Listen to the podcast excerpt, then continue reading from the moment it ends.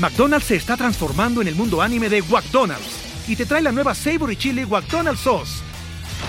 Los mejores sabores se unen en esta legendaria salsa para que tus 10-piece chicken wack papitas y Sprite se conviertan en un meal ultra poderoso. Desbloquea un manga con tu meal y disfruta de un corto de anime cada semana. Solo en McDonald's. ba baba go! En McDonald's participantes por tiempo limitado hasta agotar existencias. This episode is brought to you by Paramount Plus. Get in, loser! Mean Girls is now streaming on Paramount Plus. Join Katie Heron as she meets the plastics in Tina Fey's new twist on the modern classic. Get ready for more of the rumors, backstabbing, and jokes you loved from the original movie with some fetch surprises. Rated PG 13. Wear pink and head to ParamountPlus.com to try it free.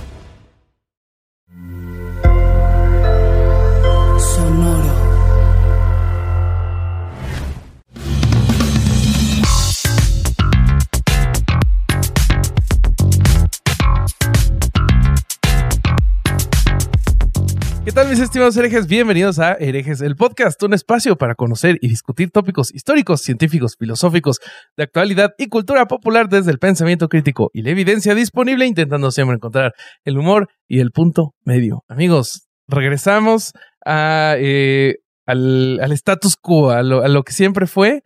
Eh, todo fue un sueño, querido Corsario, querido Vasco. Eh, pero bueno, ni modo, yo estoy feliz de todos modos de que vamos a hacer un episodio más. Eh, los voy a saludar. ¿Cómo estás, querido Alejandro Vázquez Esplicueta, mi queridísimo Vasco? Muy contento de estar en lo que va a ser mi estudio definitivo. Este, cuando tenga todos los muebles. Eh, muy contento de volver a grabar por Zoom eh, y no, no tener problemas de audio.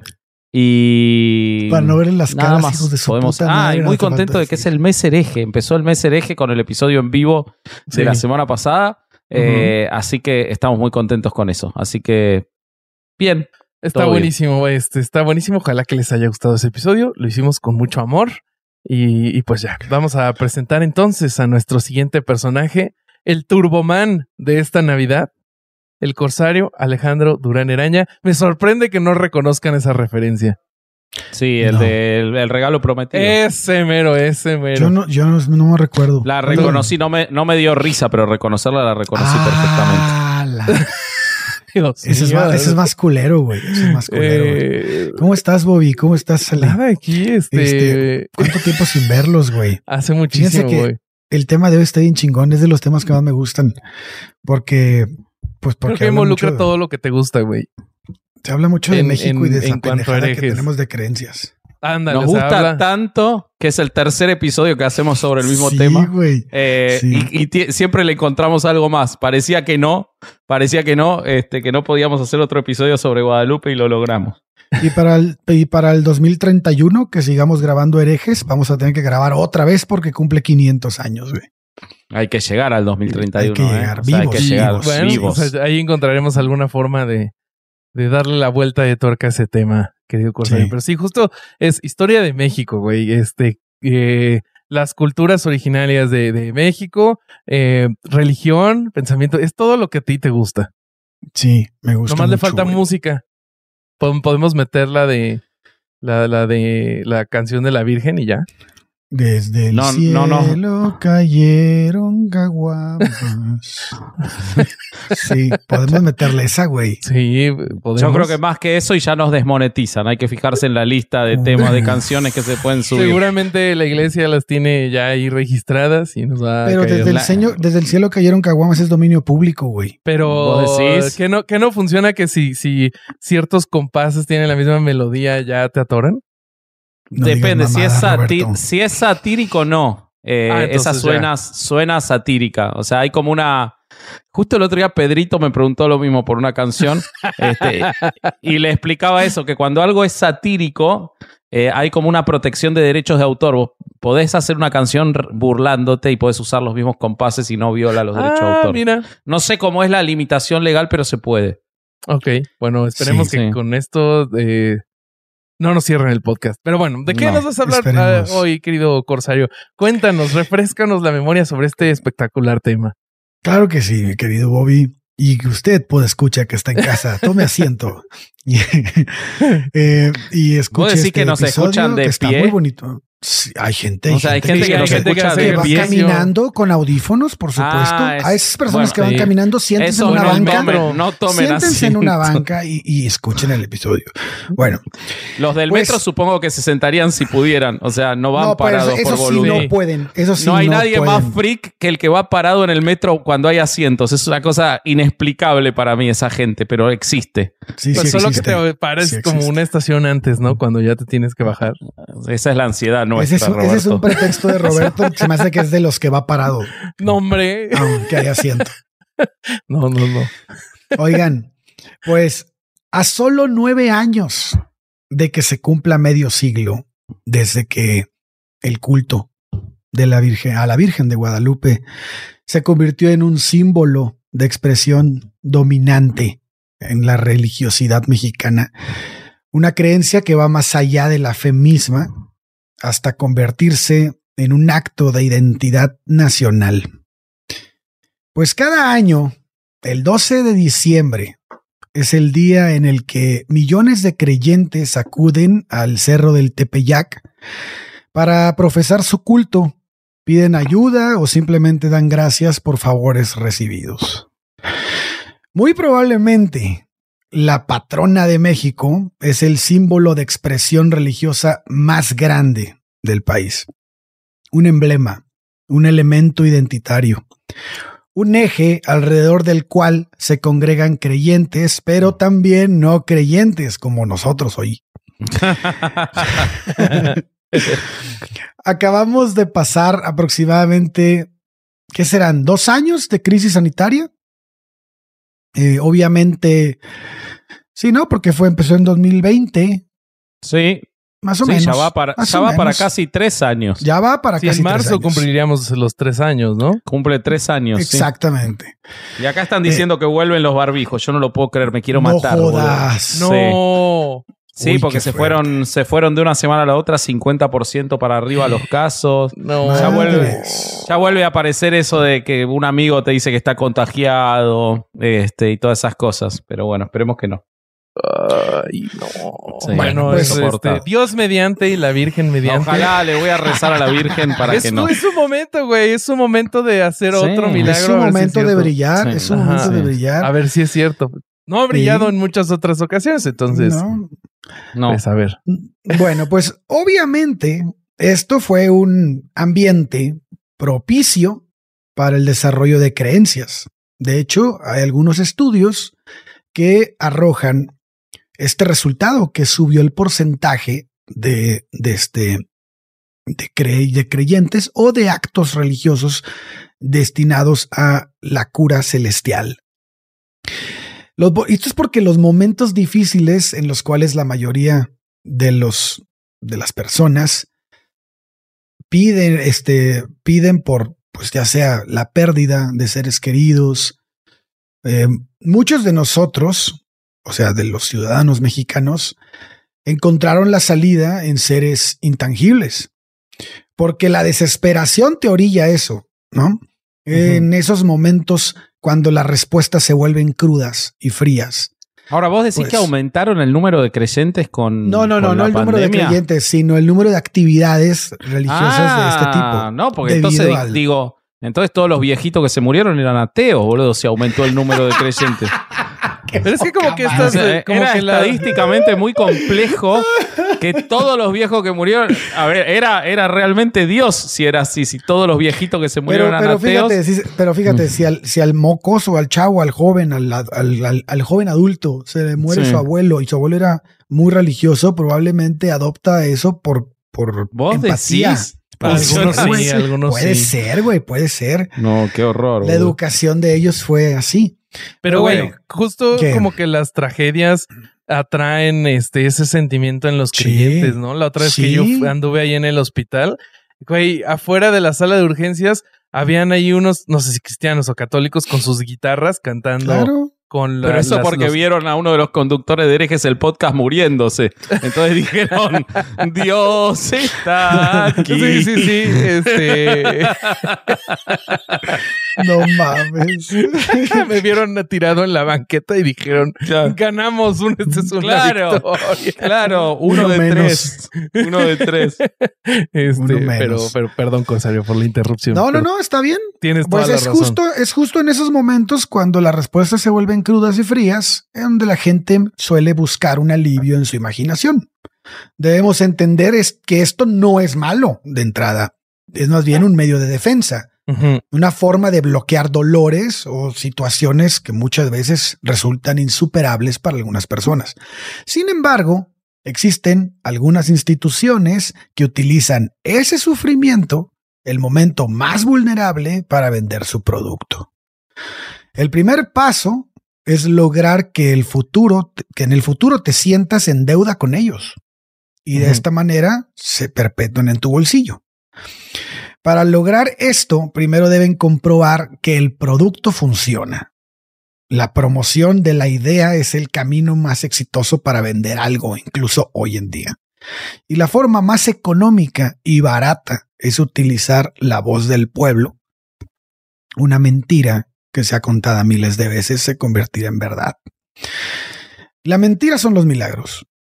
Hoy hablaremos de aquellos que perpetuaron el mito guadalupano, pero antes, pues repasaremos lo que se cuenta que ocurrió entre el 9 y 12 de diciembre de 1531. El primer milagro. El primer milagro. Es que es. una cosa muy rara, ¿no? Porque me llamaba mucho la atención estudiando esto. ¿Cuántos milagros de la Virgen de Guadalupe son relativos a ella misma, no? Es como que es, como muy milagrosa. Es, como, es, un argumento circular, güey. claro, los milagros son relativos a ella misma. Es un cirujano plástico mejorándose la cara, ¿no? Que es como una cosa rarísima. Este, no, no se habrá dedicado a la política. Siento que esto es algo que haría un político, ¿no? Exactamente. la Virgen de Guadalupe poniendo un cartel así de Virgen de Guadalupe 2022. Vamos por más. y, lo único que se, y el único que se enriquece es la Virgen, como los políticos. Sí, ah, es igual. Bueno, sí, sí. E, ella y su eh, familia. ¿Cuál es el primer milagro de la Virgen de Guadalupe? Que apareciera la Virgen de Guadalupe. Eso no es un milagro, es una historia de origen en todo caso. No, no, para mí, su segundo milagro, para mí un milagro anterior a que la aparición de la Virgen. A ver. ¿Cómo es eso? Pues la ah, aparición de Juan Diego, porque nadie sabe que existía ese cabrón.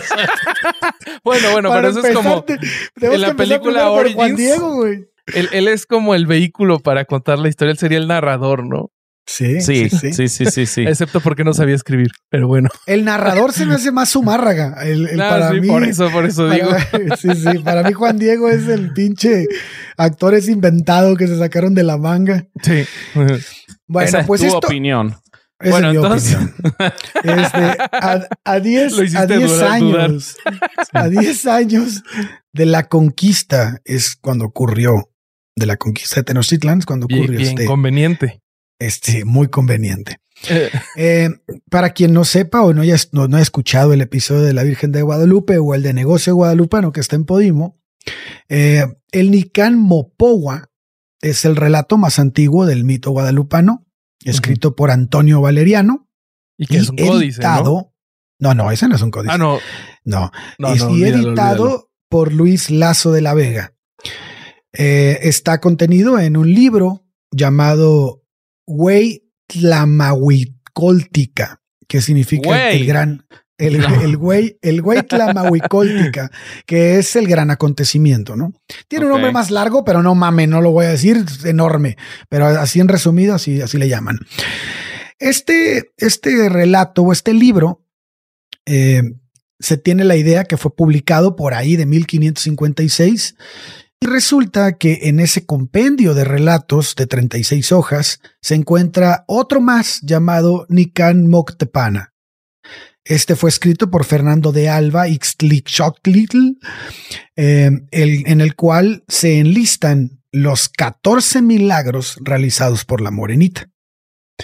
Algunos de ellos serán tratados en este episodio, pero les voy a platicar un poquito para recordar bueno, ya todos sabemos cómo fue el mito, ¿no? Juan Diego fue al cerro, se le apareció la Virgen, le fue y le dijo al sacerdote, el sacerdote no le creyó, le dijo, le pidió una prueba, el güey fue, regresó y le dijo con el pinche yate y las flores y la imagen y bla, bla, bla. Sí, me quiero detener en eso un segundo porque me va a servir. Sí, el ayate. Eh, ¿Cómo, de qué está hecho? ¿De qué está hecha esa imagen imperturbable que se mantiene hace 500 años? La que está ahí es un, eh, está hecho de algo que no estaban hechos los ayates en ese entonces, que en ese entonces estaban hechos de fibras de maguey. Pero este ayate, el que está en la basílica, está hecho de lino. Es un lienzo para pintar, preparado. Incluso no, no, no, no, no, no. Vos dame, la historia, vos dame la historia religiosa, no me digas ah, la, verdad. No me yo leí una fuente católica que decía que en diferentes estudios que le habían hecho habían encontrado que era que eran en efecto fibras de maguey y que no tenían ningún tratamiento ah, y que aún esa era parte del milagro. ahorita vamos a ver eso del tratamiento. Y que de hecho se va a clavar en eso se me Hicieron uno igual, hicieron uno igual para reproducir el milagro también en maguey con las mismas flores. Eso lo sabían ustedes. Ah, no. La iglesia supuestamente hizo uno igual para comprobar. ¿De Ixtla y Agave? Porque, exacto, porque nunca se pudría y, y, no duró ni 20 años y se pues pudrió completamente. Claro. Y, y, este sigue perdurando intacto. Ahora después les voy a contar que la definición de intacto es muy amplia. Eh, bueno, pero milagro, aleluya, amigos. Entonces, para no, para no meterme entonces en la tilma real, sino en la tilma que se supone que debería haber traído. Bueno, si Juan Diego vivió en ese tiempo, seguramente traía una tilma, ¿no? Porque la mayoría los usaba. El, este, y esas tilmas eran de Ixtle y de o, de agave. Podía ser de una o de otra. Esos son, este, pues, ¿cómo se les llama? Este, eh, el productos perecederos. son súper Pero el, tanto el maguey y el agave serían agavias, ¿no? Entonces, pues más o menos se puede obtener un material similar de ambos. Sí. Según entiendo. Ok. Sí. Sí, me imagino que deben ser tejidos similares. Sí, él, él, llega con, con, su márraga y le dice, aquí está el milagro, se quite, de, de, se, avienta su ayate, no se desnuda, nada más lo desenvuelve, eh, su ayate de 1,80 metros de largo y le dice, mira, aquí está papá y acá HD, ya sabes. Eso, sí nunca lo entendí, güey. Eh, la, la, o sea, la estatura eh, hasta hace unos años en México de, de, hombres, yo recuerdo que era como por ahí de unos 65. Mm. Para ese momento, según yo, la estatura promedio era, era menor. ¿Cómo verga se ponía un ayate de 1,80? O sea, o cómo se pone que... Bueno, el, el ayate que está, el ayate, entre comillas, que está en la basílica mide 1.80 metros. ¿Sí? Ajá. Para que se vea de eh, lejos, para me imagino. Sí, claro. Para que Juan, eh, para que Juan Diego lo hubiera, hubiera usado un yate de este tipo, pues más o menos tendría que haber medido 2.5 metros, Juan Diego. Oye, pero a ver, tengo, una, teoría. no mames, Tengo una teoría. No sé si alguna vez vieron estas bufandas que estuvieron de moda un rato, que eran como bufandas gigantescas. Sí, mi hermana hacía. Ándale, de esas. ¿Qué tal que era como un yate de esos para darte de vueltas con él? Un yate hipster. Ah, era una yate hipster, entonces te quedaba también como de bufandita. Igual, perdón, si Juan Diego no existió, podemos imaginar tranquilamente que midió dos metros cinco. Shaquille O'Neal se quedaba pendejo al lado. Silvia tiene una amiga que cree que en la Tierra, eh, antes que nosotros, existieron gigantes. Ah, mi papá también. ¿Han visto esas, esas, fotos donde sale como un cráneo gigante y sale una personita? Super editadas. Tu papá es una ah, caja. me la mandó y me dijo, mira. Tu papá es una caja inagotable de sorpresas. No puedo, no puedo creer que no lo conocí. No puedo creer que no lo conocí. Te lo perdiste. El día que íbamos a hacer el asado, ese día lo ibas a conocer, pero bueno.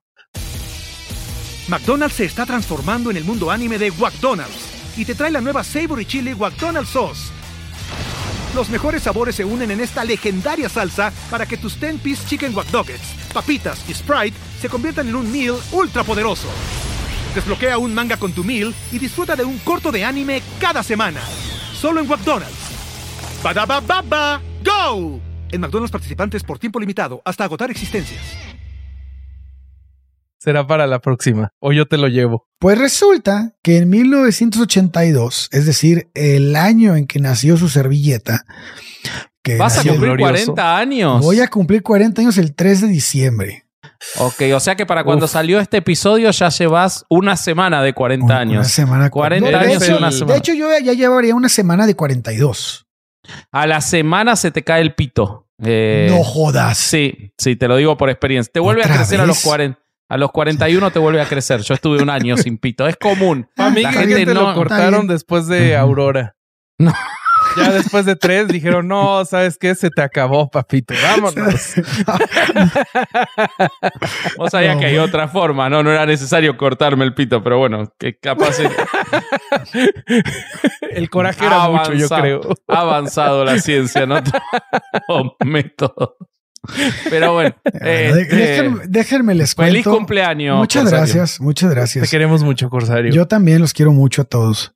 Este, pues déjenme platicarles que en ese año, a petición del entonces abad de la basílica, el director del Centro Nacional de Registro y Conservación para Obra Inmueble, es decir, el IMBA, examinó la tela y descubrió que sus fibras son de lino y cáñamo. ¿Qué tal que ese es el milagro, güey? Que milagrosamente cambiaran las fibras de maguey, de Ixtle, a este lino. Milagro. Oye, ¿se dan cuenta que, los, que los milagros al final resultan como, como las, las adivinanzas de los güeyes que dicen que leen el futuro? ¿En qué sentido? ¿En qué sentido? En, que, por ejemplo, si, si iba, a, haber, si iba a haber una epidemia, por ejemplo, pues mejor evita la epidemia, pendeja. No, no, no, no, no salves a ah, los que están enfermos.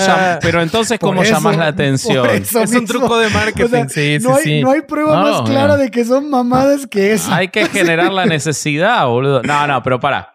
Eh, ¿Qué? Si algún. No vamos a dar nombres. ¿No? Pero si algún ególatra que conocemos tuviera la posibilidad de generar una epidemia y después curarla, sí. o de no generarla, ¿a vos te parece que elegiría no generarla o generarla y después curarla? Generarla. Generarla, güey. porque Pero Dios es el máximo ególatra, boludo. exacto. Mira, yo te, ahí, está la, prueba de que eres un culero, güey. Pero ahí yo te subo la apuesta. No solo generaría la epidemia, eh, haría un curso y un retiro en Bacalar de cómo ah. detener las, las epidemias. Ahora sí que ya tengo las pruebas. Ahora sí que ya tengo las pruebas para demandarte.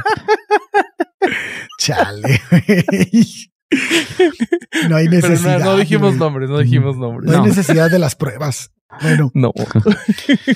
Bueno, pues resulta que hicieron ese pinche estudio y las fibras son de lino y cáñamo, lo cual demuestra que no se trata de este burdo ayate que la iglesia quiere este, así hincapié que a huevo. No puedo creer, la iglesia mintió. La o sea iglesia que vos decís, está mintiendo, güey. Vos decís que cuando Néstor Vázquez eh, hace muchos años entró a la Basílica de Guadalupe y lloró al ver el ayate estaba llorando. no te permito. A ver, no, te, permito, que hables así de Néstor, güey. Sí, no te lo permito. ni el Corsario, ni yo, ni Viviana te lo vamos a dejar. Néstor Vázquez. Viviana es testigo de que Néstor Vázquez. No me importa. Mi amigo personal Néstor puede hacer lo que él quiera. Sí, él puede hacer lo que quiera.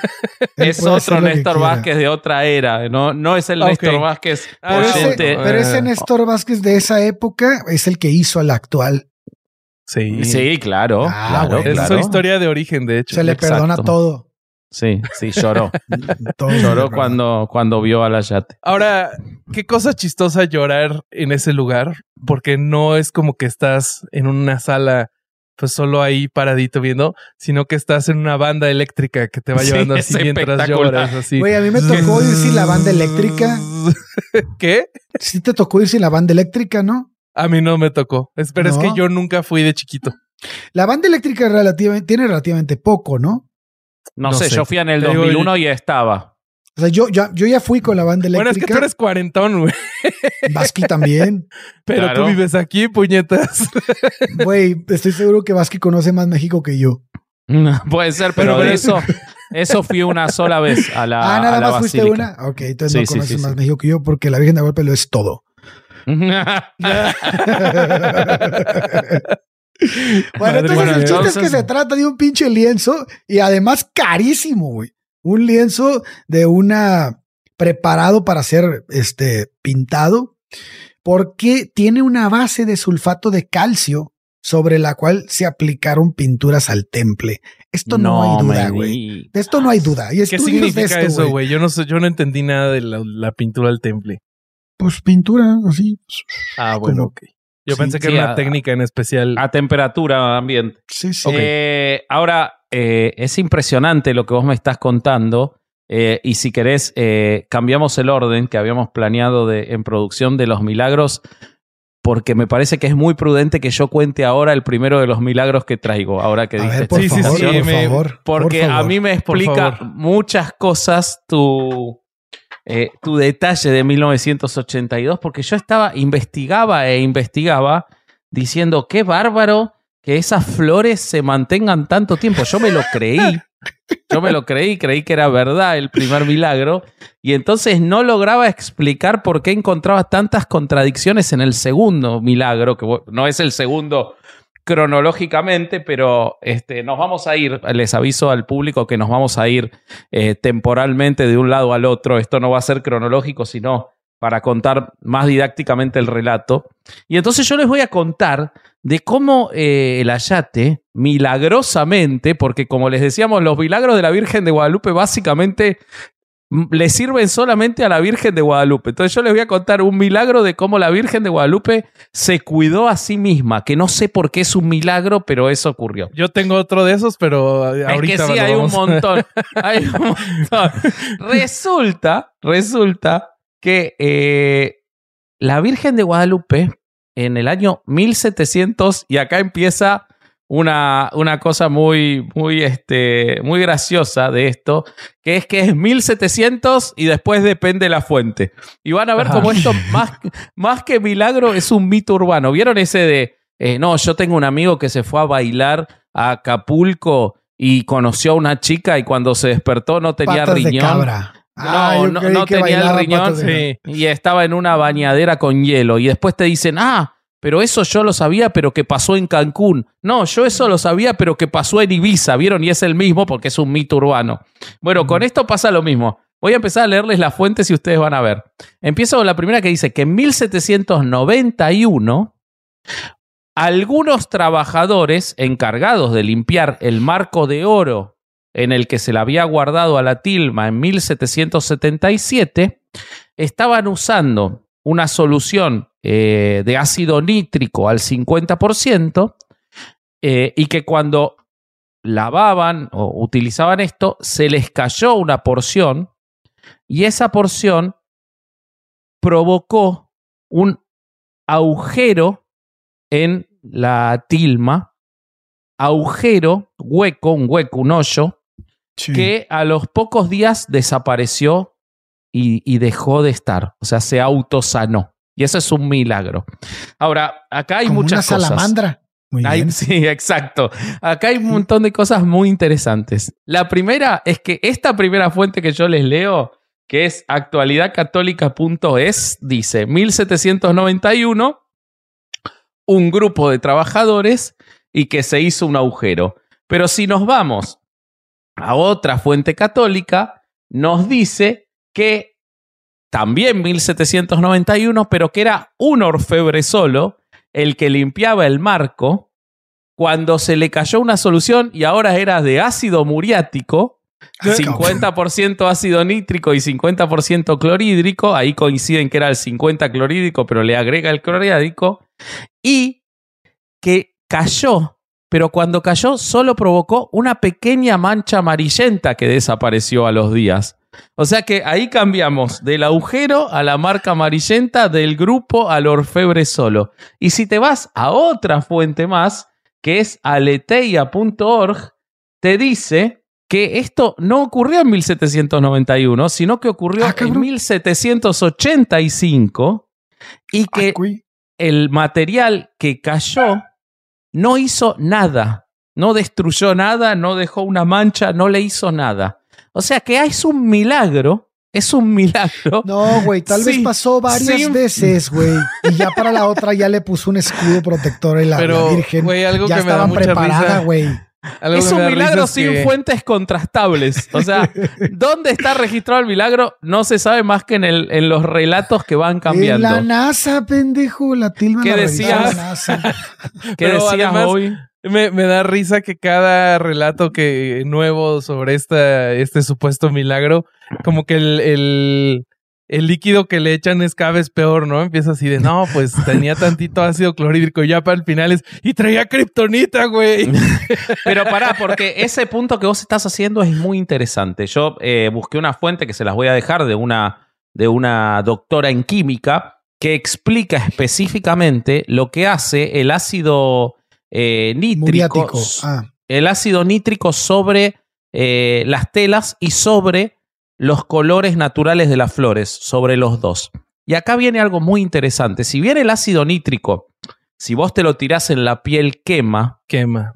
Si vos lo tirás sobre una, una pintura, realmente en sí mismo, es decir, si vos lo tirás a determinada temperatura, por ejemplo a 23 grados está hecho el estudio, y eso lo limpias rápidamente o lo mezclas con otro color, realmente no produce nada, no hace un cambio de color. Si vos lo tirás en muchas cantidades, lo dejás muchos días a más temperatura, puede provocar algunos cambios de color y ahí ya entra en juego qué tipo de pintura es. No en todas las pinturas hace lo mismo. Es decir, que no necesariamente tenía que hacer algo, aun si caía el ácido nítrico, desde ya que no, no atraviesa la tela en la condensación del 50%, pero ni siquiera cambiaría los colores. Sí cambiaría los colores si se trata de eh, flores. De hecho, el ácido nítrico se utiliza en determinadas cantidades para modificar artificialmente el color de las flores. Entonces, lo único que está demostrando que haya caído ácido nítrico en el ayate es que no son flores, porque si hubieran sido flores, o sea, el milagro, en realidad, lejos de ser un milagro. No mames, se, se un autobol, güey. Exactamente.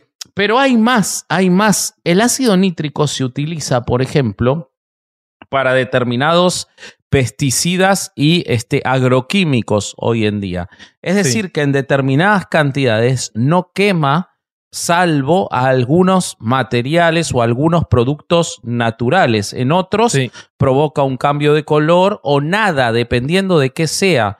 Con lo cual, en, el milagro contado en términos generales como estaba un orfebre o estaba un grupo de trabajadores o estaba este, la de limpieza de, la, de Guadalupe o fue en 1791 o 1785 y lo que coincide es el supuesto ácido nítrico en sí mismo no significa nada. Es decir, el milagro pasa de ser un milagro a ser una no noticia. Le cayó un material que no le iba a hacer nada y no le hizo nada. Ese es el Oye, es que también siento que entra en juego eh, la idea caricaturesca que tenemos la mayoría de personas sobre el ácido, ¿no? Como que creemos que es un líquido que si cae al suelo se va a ir disolviendo todo hasta el centro de la tierra, ¿no? Como baba es que depende, güey. Claro, es que depende del ácido. Hay montones de ácidos. Pero aún así ningún ácido va a disolver todo. O sea, hay materiales que el ácido no disuelve. Claro. Oye, güey, pero aparte, pero aparte, cualquier. Es que hay muchísimos ácidos. Ácido es solo la, eh, la cantidad, el estado del pH, en el que está el producto, exactamente. Sí. Pero, pero si tú escuchas, si alguien, si viene alguien y te cuenta una historia de, no sé, algo que pasó muy grave, o si tú eres del Ministerio Público o el fiscal y escuchas tres versiones a tres personas y las tres personas traen versiones de no, sí estábamos en una casa y había siete güeyes. No, sí estábamos en una casa y estaba yo solo. No, estaba en una casa y estaba con mi mamá. Ah, cabrón, pues algo está mal, güey, ¿no? Pero a la gente parece no importarle, güey. Cuando se trata de estas cosas parece no importarle lo más Porque en realidad un milagro es solo un mito urbano tomado por la Iglesia Católica. Eso es lo que es. O sea, fue corriendo de boca en boca que había caído ese ácido cuando estaban limpiando el oro y cada uno le fue poniendo una versión distinta, porque lo único que es es un mito urbano, salvo ahora los supuestos milagros controlados por la iglesia, que son revisados para los santos, que son todo cuento también, pero por lo menos la versión es consistente porque se hacen entrevistas que quedan registradas, pero imagínate en el, mil, en el 1800, ¿no? Después les voy a contar el milagro del caballo desbocado, que me parece espectacular, pero ese se los dejo, se los dejo para después. Para pero un poco más adelante. ¿Qué más tenemos? Si quieren, yo les cuento eh, sobre un atentado de bomba que hubo en la Basílica de Guadalupe. Ese porque esto, esto va a conectar con la, eh, la representación de, de, la Virgen y, y, se va a unir de, de manera muy bonita. A ver. ¿Qué les parece? Sí, por pues, favor. Pues, amigos, que la señora de Guadalupe se vio en peligro el 14 de noviembre de 1921. Unos trabajadores se encontraban de visita eh, dentro de la basílica y dentro de ellos salió un hombre que traía un, un ramo de flores. Eh, pero, oh sorpresa, yo creo que era un estudiante de Wiley Coyote, eh, porque esas flores traían una dinamita. Entonces, eh, lo que se cuenta que pasó es que esa dinamita estalló y por más que busqué no encontré ni cifras de heridos ni de muertos. Solo encontré que este que dañó unos candelabros y un Cristo. De hecho, el Cristo este, todavía está en es el la que se basílica. dobló, ¿no? Se claro, el Cristo salvó a la Virgen, ¿no?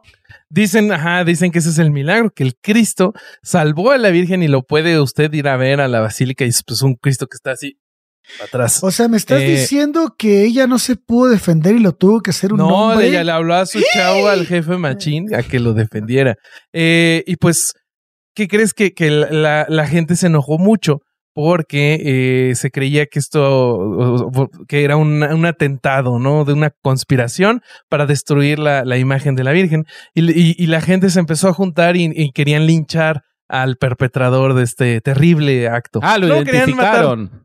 ¿Cómo? Lo identificaron. Sí, sí, tengo el nombre, tengo el nombre, pero eh, todavía no llegamos a eso. Ok. Eh, eh, se, se empezó a juntar entonces la gente, lo querían linchar, pero llegó una llamada, ¿no? El, el presidente de la villa llegó a la basílica y había recibido la llamada de nada más y nada menos que el presidente de la República, Álvaro Obregón. A Mario Ajá. El mismísimo. Álvaro Obregón había pedido que no se linchara a nadie y que no se le hiciera a nada a esta persona que después fue identificada como eh, Luciano Pérez, eh, quien era ferrocarrilero. Y pues esto levantó muchas sospechas en contra del presidente Álvaro Obregón, porque eh, pues, eh, su postura radical en contra de la Iglesia Católica. Recordemos que eh, Álvaro Obregón desde el poder público eh, inició una persecución religiosa que después eh, derivaría en el cierre de templos de 1926. La guerra cristera. De la guerra cristera, es correcto. Claro, además yo, todo- yo todos encontré sabemos- que era como un antecedente de la guerra cristera, uno de los primeros antecedentes, este Sí. supuesto atentado. Sí, sí, sí, O- sí. Oye, pero todos sabemos que si haya, si haya un intento de, de este de linchamiento, solo hace falta que el presidente de la República hable por teléfono para que diga, eh, no lo maten y no lo matan. Sí, eso siempre México, funciona, güey. Porque aparte había ocurre. teléfonos, había teléfonos por todos lados, era re Sí. fácil eso. Sí, Llamaron, este, ya él traía celular, él ya. Ahora, Entonces, este. Escúchame, do- un par de cosas, ¿no? Un par de, Sí. de cosas cuando yo estaba mirando este tema. Eh, primero, A ver. si la el, el elemento central del catolicismo, estamos todos de acuerdo, es que es Cristo, ¿no? Parte de, de, de los tres que son uno, el Hijo, que aparte es Dios, es la figura central, es Sí. el Hijo de la Virgen. ¿No debería el manto de la Virgen haber protegido a Cristo y no al revés? Sí. Pues O sea, eso me es- refería con lo machista del, del, del relato, güey. No, Es que creo para que- mí es, es, es una muestra más de cómo la creencia de la Virgen de Guadalupe en México supera al catolicismo. Ah, también, claro. Es que cr- creo que justo aquí podemos conectar algo que decías hace ratito de que eh, todos los milagros de la Virgen son como muy este, de autoservicio. Eh, y creo que porque es que, es que el, el mayor milagro del que la iglesia convenció al público en ese momento era de que la Virgen de la de Guadalupe era la, la continuación de, de la diosa. Ah, se me fue su nombre, recuérdenmela, este. Tonatzin. Tonatzin. Y, yo creo que ese es el del mayor milagro que convencieron al público. Y ya por eso entonces, ya si te robas el lore de otro, de otro mundo, de otra fantasía, pues ya tu personaje queda más chido. Es, es, es, real, es real, pero es impresionante cómo eso, eso por el lado eh, místico, ¿no? Y por el lado político, eh, suena muy autoatentado, ¿no? Como el, eh, en, un momento. Sí, sí, suena. Te digo, aquí yo creo que pueden haber un par de teorías de la conspiración. pero en un momento en el que estaba una guerra en ciernes entre el catolicismo y el gobierno, que ataquen justo, pero no dañen a la figura más importante, la representación más importante de, del catolicismo eh, y que después resulte que al supuesto hombre que iban a linchar lo salve el presidente, que es el que estaba llevando adelante las reformas. O sea, más que a milagro suena a un acto político muy grotesco. Sí, sí, sí suena a acto político. Y si quieres te complemento por el lado de la política, ¿qué pasó después? A ver. Pues este, verás que eh, días posteriores aún no se había castigado a ninguna persona y esto tenía muy enojada a, la iglesia y a sus feligreses. Y el día 17 la Asociación Católica de la Juventud Mexicana convocó una marcha. Eh, dicen que la avenida San Francisco se llenó de gente y pues parecería que esto sería todo por el momento. Pero años después, eh, el 17 de julio de 1928, Álvaro Obregón salió a comer al restaurante La Bombilla en San Ángel en ese momento estaba a unos pasos eh, José de León Toral, que era un dibujante que pertenecía justamente a esta asociación, a la ACJM y a la Liga Nacional para la Defensa de la Libertad Religiosa. Y pues este señor se levantó y le dio seis disparos al presidente, acabando con su vida. Y pues, además de que fue un escándalo y fue, una noticia este, que cambió la historia de México, se, ahí volvió a salir esta esta idea de la conspiración de que todo había sido orquestado por, para Álvaro Obregón. Entonces, si tú tienes razón, podría ser que la misma iglesia orquestó esto para este comenzar su movimiento y que después le sirvió este, pues no sé si como motivación, pero pues para terminar con la vida de este presidente. Sí, ahí te metes en un lugar mucho más complejo porque yo creo que a Plutarco Elías Calles tampoco le molestó mucho la muerte de, Obregón. Entonces, ahí te metes ya en un lugar mucho más, más complejo. ahí hay más, más conspiraciones. Pero, pero si quieren, regresemos a la parte de la representación de la Virgen. Pues que creen, la iglesia quedó temerosa de que, ¿qué tal que otra vez hubiera, fuera a haber un atentado, pero esta vez sí tuvieran éxito en destruir a, la imagen más importante de México. Entonces comisionaron que se hiciera una réplica con el artista Rafael Aguirre Moctezuma. Creo que de él ya habíamos hablado en el primer episodio, ¿no, Corsario? No, hablamos de Marcos Zipac de Aquino, el ah, que hizo la imagen al primero. Bueno, pues este señor hizo una réplica y este de los relatos que se encuentran sobre la comparación de ambas imágenes es que las únicas diferencias eran que en la réplica algunos colores eran ligeramente más brillantes que en la original. Eh, y esta imagen, pues había que sacarla, la, la original había que sacarla de, de la basílica sin que nadie se diera cuenta, ¿no? Porque pues el chiste era protegerla. Entonces lo que se hizo fueron unos hoyos en la pared eh, desde el convento que, está junto al, que estaba junto a la basílica antigua. Y por ahí sacaron un mueble eh, que era un ropero chino en donde metieron la pintura y se lo llevaron en, coche, bueno, en, un transporte de carga, a casa del ingeniero Luis Felipe Murguía Terroba, que este señor era amigo del abad.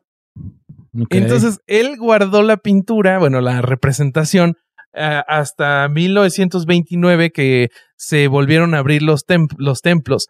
Eh, y en este, en este periodo, eh, el abad visitaba semanalmente a la yata para celebrar la misa y al terminar todo este periodo que se devuelve la imagen, al ingeniero Murguía le, le dan como regalo por agradecimiento la réplica de la imagen, supuestamente, y el ropero chino. ok.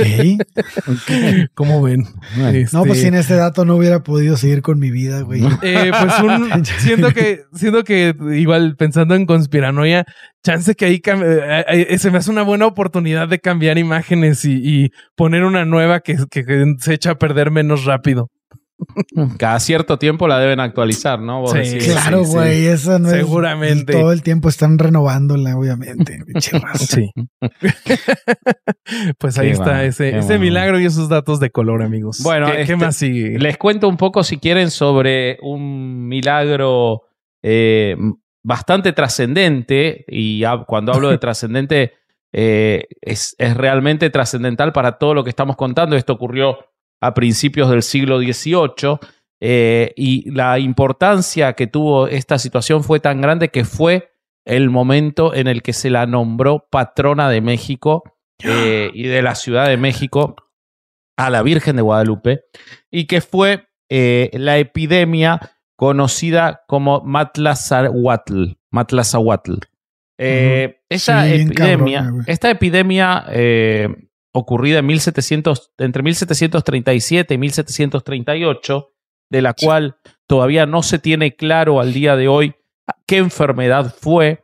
Para algunos fue eh, tifoidea, para otros fue peste bubónica, para otros, eh, bueno, diversas enfermedades que ocurrían en la época y que aparentemente lo que pasó fue que por el paso de las personas por el camino real, se fue trasladando de un pueblo a otro hasta que llegó a la Ciudad de México en 1737 y se expandió enormemente. Y el milagro supuesto, esta era una enfermedad muy mortífera, murieron eh, miles y miles de personas, principalmente indígenas, o sea que se ve que la Virgen este, era clasista. La estrella tirria, la estrella tirria, güey. Yo tengo que se calculan 40 mil muertos. Sí, este, las muertes fueron muchísimas. Eh, y el, el tema central es que ellos dicen que las muertes ocurrieron, los relatos de la época cuentan que como no sabían qué enfermedad era eh, y no sabían cómo curarlo, el relato religioso es que los sacerdotes y abades empezaron a extender que la única cura que podía haber era hacer cadenas, cadenas de oración hacia la Virgen de Guadalupe y que en cuanto se hicieron las cadenas de oración, la epidemia se terminó. Claro. Ahora bien, las evidencias de la época reales, acá voy a leer la fuente que es eh, Miguel Ángel Cueña en un trabajo llamado La peste en una ciudad novohispana, el Matzahuatl de 1737 en la Puebla de Los Ángeles. Él es eh, profesor de la Universidad Autónoma de Puebla y me estoy eh, centrando en el poblano va a hablar en contra del milagro? No, el poblano ah. solamente de, cierta, de cierta forma sí, porque como cuenta las verdaderas razones de la epidemia y lo que ocurrió, termina hablando en contra del milagro, si bien no lo hace. Él es el quien cuenta cómo eh, muchos sacerdotes decían que la única cura era esa, porque en realidad el Matzahuatl era un castigo eh, por habernos alejado de Dios exactamente y que la única cura fue la Virgen. confiable. Pero la realidad es que no es cierto que los médicos de la época no sabían qué hacer. Los médicos de la época empezaron a recomendar que había que tener mayores medidas de sanitarias, que había que trabajar menos con los animales, que había que eh, eliminar los hacinamientos de indígenas, que había que espaciar el trabajo, que había que dar más jornadas de descanso. Y milagro, cuando tomaron todas esas medidas sanitarias y le rezaron a la Virgen, bajó la epidemia, que estuvo lejos de terminar, porque la epidemia duró varios años más, pero sí bajaron enormemente la cantidad de muertos. Además de que, como sabemos y lo vivimos en estos últimos dos años, en cualquier epidemia en la cual no hay defensas, porque los indígenas tenían menos defensas para todas estas enfermedades, primero mueren los más débiles y después baja la tasa de mortandad. Eso ha ocurrido en todas las epidemias a lo largo del tiempo porque los organismos más fuertes tienen oportunidad de combatir la enfermedad, además de que se tomaron medidas sanitarias. Entonces, el milagro pasó justo al mismo tiempo que se tomaron un montón de medidas sanitarias y que ya se murieron los que se iban a morir. Y justo cuando se tomaron todas las medidas y bajó la tasa de mortandad, se le rezó a la Virgen y ahí desapareció la epidemia. Y ese es el milagro. Lo que, lo, que, lo que yo leí que, que decían es que eh, se, se nombró a la señora de Guadalupe patrona principal de la nación y el 12 de diciembre como su fiesta principal. Eh, promulgaron este decreto el 23 de mayo y ese día no se reportó ningún difunto. Bueno, eso yo lo encontré, no hay evidencia de que eso sea cierto. Por supuesto que no. Y además, en los, en los meses posteriores, siguió habiendo montones de difuntos.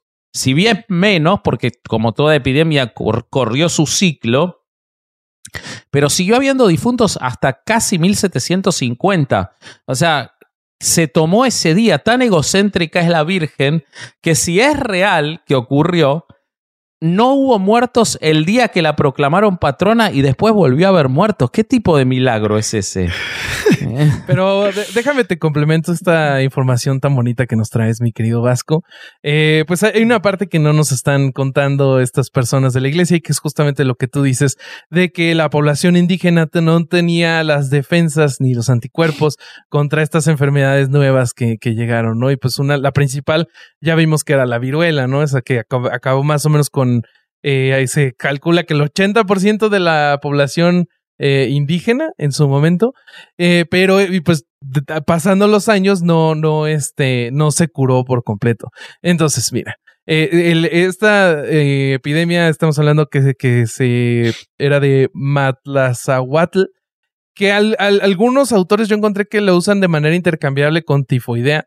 Entonces, de lo que yo encontré es que hubo epidemias de Matlazahuatl en el 1936-37, 1763 y 1814.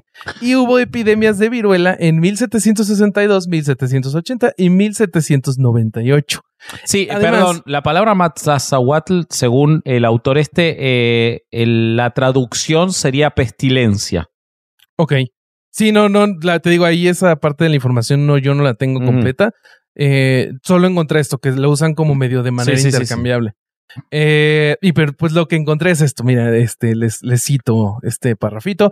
A través del análisis comparativo se concluye que las epidemias de viruela fueron más fulminantes que las de Matlazahuatl, tanto en su ruta de propagación como en su permanencia en los, en los asentamientos humanos. O sea, dentro de las epidemias que se vivieron en el siglo XVIII, eh, ni siquiera fue la peor. Claro, pero vos lo que no estás teniendo en cuenta ahí eh, vos lo que te estás perdiendo es que en el 1736 también hubo, de acuerdo a la iglesia, temblores de tierra, que como todos sabemos no, no hubo nunca más en México, solo ese año. Nadie contaba con los temblores.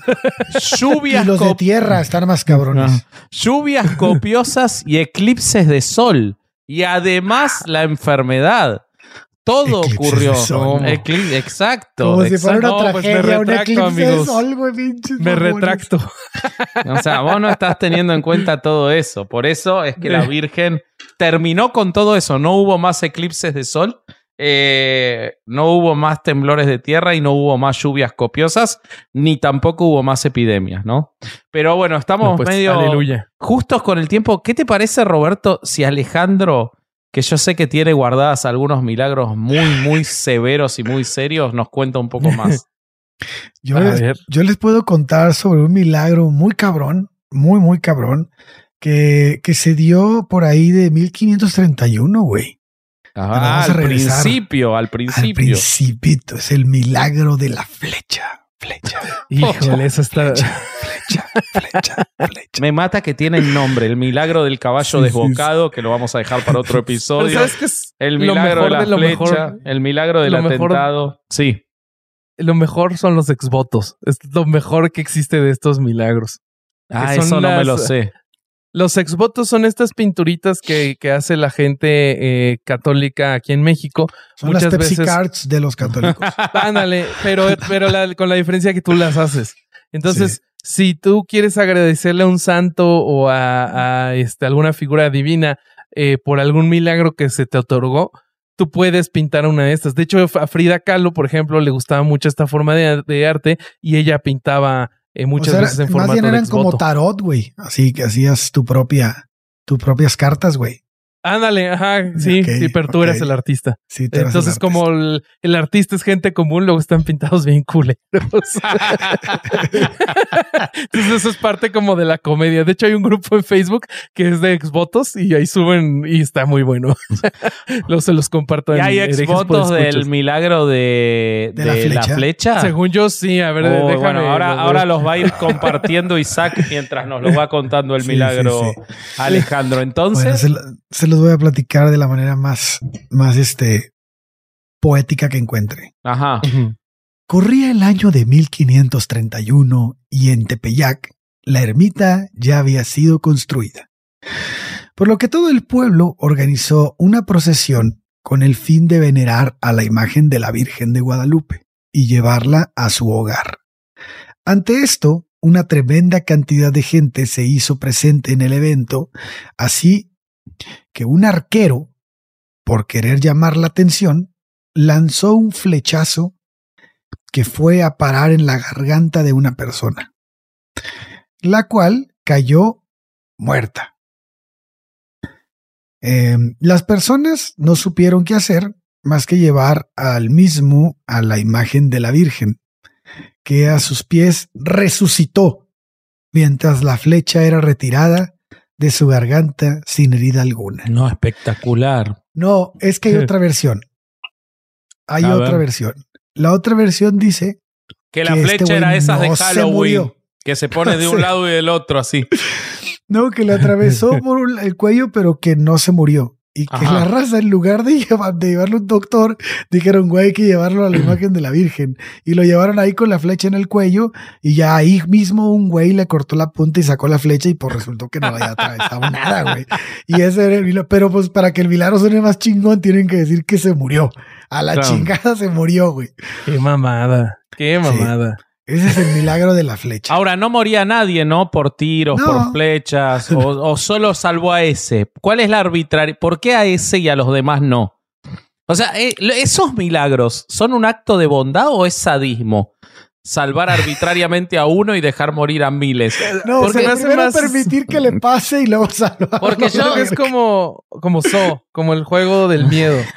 De que es una trampa mortal y tienes que hacer un chingo de pasos bien específicos, porque como el, de la epidemia que estábamos contando hace ratito, de lo que yo había leído, es que ya se le había rezado a Dios y a diferentes santos, y no fue hasta que eligieron a la Virgen. Entonces es como, como elija la carta correcta sin ver las ah. cartas, y después este, tira los dados y saca tres seises al mismo tiempo. O sea, pero es que en, el, milagro del caballo desbocado, que lo cuento rápidamente, venía un tipo con un caballo, el caballo se desboca, iba en camino al Tepeyac y él eh, le implora a la Virgen y entonces la Virgen aparece y el caballo se pone eh, en... se inclina ante la Virgen y lo salva al tipo. Ahora, en esa época yo estuve buscando, investigando, y en esa época en la que había en México alrededor de 3 millones de habitantes, había alrededor de 45 mil caballos. Era el, el principal medio de transporte. Se utilizaba para personas y para carga. ¿Cuántos caballos desbocados habría por día? Por día. ¿Cuánta gente moría por accidentes de caballos? Si era el principal medio de transporte, no había rutas. ¿Y por qué salvó a ese?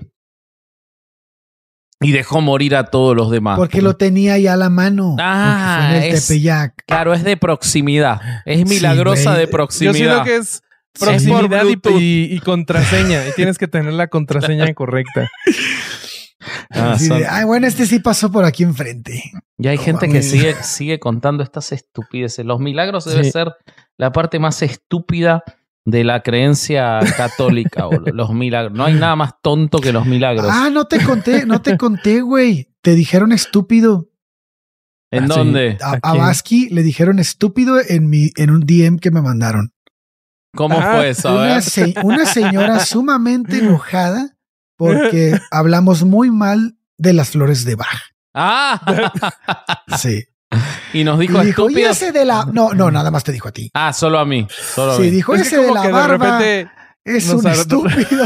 a la como que de repente nos agarran odio, odio a uno en específico. ¿no? pues si quieren ya para ir cerrando, amigos, yo les cuento de las últimas aventuras de nuestra amiga Lupita. Dale, por favor. Eh, porque yo tenía un chingo de curiosidad. O sea, no podía ser que eh, que, que, no hubiera milagros modernos. O sea, el último es de 1900, los 1920. Entonces dije, a ver, con tanta tecnología, ¿cómo es posible que no tengamos una, una, un testimonio moderno acerca de, de, estos milagros que hace la Virgen. Y pues, ¿qué creen? Sí encontré. En junio de 2011, la actriz mexicana Verónica Castro atribuyó su recuperación de un accidente que la postró en una silla de ruedas, tras haberse caído de un elefante hace algunos años cuando conducía el show Big Brother. Eh, dijo cuando contando, contando su accidente, yo tendría que estar desconectada y hoy, gracias a la intervención de la Virgen, no tomo ni siquiera analgésicos. Lo único que les puedo decir es que mi madre bendita hace cosas muy grandiosas y no sé cómo agradecer. Por mí nada más. Por ella, sí, porque hay un chingo de gente en el Instituto Nacional de Rehabilitación que quisiera tener ese mismo milagro, señora. Este, pero pues no, no se puede, ¿verdad? Bueno, pero eh, todos queremos a Verónica Castro, me parece bien. Es la madre de Cristian. Este, está muy bien, pues me parece bien. Ha hecho grandes cosas por la humanidad. Claro. Eh, bueno, el problema es que hay más de estos. En 2014, la actriz boricua Adamari López declaró haber quedado embarazada gracias a una intercesión de la Virgen. Uy, eso está complicado, ¿eh? ¿eh? Tal, por el Espíritu Santo podría ser. Ya hemos visto que si sucede, sí. Eh, podría ser. en 2015, la actriz y modelo venezolana Alicia Machado eh, declara haber sido curada milagrosamente de un cáncer, porque la remisión espontánea no existe. Y, y, el mejor de los milagros más recientes es que el día primero de mayo del 2007, en la Basílica de la Virgen de Guadalupe, después de la misa, para los niños no nacidos y abortados, se ha aparecido una figura de luz sobre el vientre de la famosa imagen mariana pintada sobre la tilma de San Juan Diego. O sea, esa imagen que se hizo viral porque como que había un rayito de sol que le pegaba en la panza a la Virgen y los providas así de no mames, o sea, escupían espuma los pobrecitos providas. Ahora la definición de eh, milagro es como muy amplia, ¿no? Es desde ayudar a alguien a una aparición, como todo es hasta milagro. que se refleje tantito sol en la imagen, ya eso es sí, sí, sí, sí, Sale baratísimo ya, o sea, antes antes los milagros estaban más chidos, o sea, se acaba una epidemia y ahora un reflejo del sol. Un reflejo que salga un episodio de herejes cada domingo es un pinche milagro, güey. Eh, sí. Sí, sí, sí, sí. Pero ese es un milagro de Belcebú. Sí. Este, pero bueno, la verdad, eh, yo pensé que iba a haber milagros más sofisticados cuando me puse a buscar. Más difícil, más difícil de encontrarle eh, una vuelta como. Claro. Revisados en pares. Haber hecho hablar a un mudo. No sé, algo, algo más este sofisticado. Esto como muy, muy grotesco. Eh, me quedo un poco desilusionado con los milagros de la Virgen. Los únicos que son interesantes son los que son sobre ella misma o respecto de ella misma. Todos los demás son muy grotescos. Ahorita eres como el meme, el, cachito de Malcolm de Dewey en su cumpleaños. No espero nada de ustedes y aún así. Exactamente, exactamente. Eso es lo que siento. Eh, así que, pero bueno, feliz día de la Virgen. No sé, se dice feliz día de la Virgen. No sé qué, cómo se. Feliz comienzo de eh, Guadalupe Reyes. Feliz día, feliz día del mito más grande de México. Ok. Feliz día en el que más perros se abandonan en, la Ciudad de México. Feliz día de la basura. Ah, también. Feliz día de echar eh, fuegos artificiales. Feliz día de caminar por la carretera. Feliz día de hay un chingo de tráfico. No sé por qué. Ah, no, sí eso es todo el año. Ya lo sufrí, ¿no? No, pero es No voy nunca más. No voy nunca más. Que ya habían empezado. Yo ahora que estuve en. ¿Qué fue? Principios de noviembre, ya había gente peregrinando para la basílica. ¿Qué les pasa? Faltaba como un mes. Bueno, es que, también caminando. Ajá, y también el 28 de noviembre es el de San Judas, ¿no? Ah, bueno, qué sé yo, a lo mejor fue. Y tu hotel estaba por ahí. No, pero faltaban 20 días, más de 20 días. No sé, me, me, tocó, me tocó hasta la manifestación de los fifís, como le dijeron, así que todo me tocó que pasó por adelante de mi hotel. Todo te tocó, este. Pero bueno, no, nos vamos que tengo sueño. Eh, vámonos de aquí. Eh, tenemos avisos. Sí, síganos en, en, apóyenos en Patreon. Ahí es la mejor plataforma para apoyarnos, amigos. Y tenemos un chingo de contenido ahí. Salen las, este, estas editoriales nuevas que nos está haciendo Caro. Exclusivas nomás para ustedes, los que nos apoyan en Patreon. Em, estamos en Podimo. Ahí está la plataforma eh, en donde están estas temporadas exclusivas. La gente que está en Canadá y en Estados Unidos pongan atención porque sí pueden entrar a, esos contenidos. Eh, una es eh, por uno de nuestros patrocinadores de algunos de nuestros episodios pasados. Esa es una opción. La otra es vayan a Apple Podcasts en el canal Podimo Latino. Ahí pueden encontrar todas nuestras temporadas exclusivas para Podimo. Sí, y vamos a subir, eh, en estos días se sube el episodio en vivo que grabamos exclusivamente para Podimo. Así que si están suscriptos... Dos horas, sí. 40 minutos de diversión. Si están suscriptos, sigan ahí que, que, lo van a poder, que lo van a poder ver. Es correcto. Es correcto. Y... Corsario, eh, di las de redes sociales, te toca a ti. Las redes sociales, bueno, yo soy vasco.hereje. Yo soy bobby.hereje. Me lleva la. Soy Carol H. Solís. Ah, cabrón. y en todos lados nos encuentran como herejes el podcast. Eh, y decilo tuyo, Robert. En TikTok también, en TikTok también. y escuchen averiados. Y escuchen averiados. Escuchen averiados. Ah, escuchen averiados. Sí. Pues este el episodio de Bob Marley. Otro domingo de no ir a misa y escuchar herejes el podcast. Adiós. bye. bye.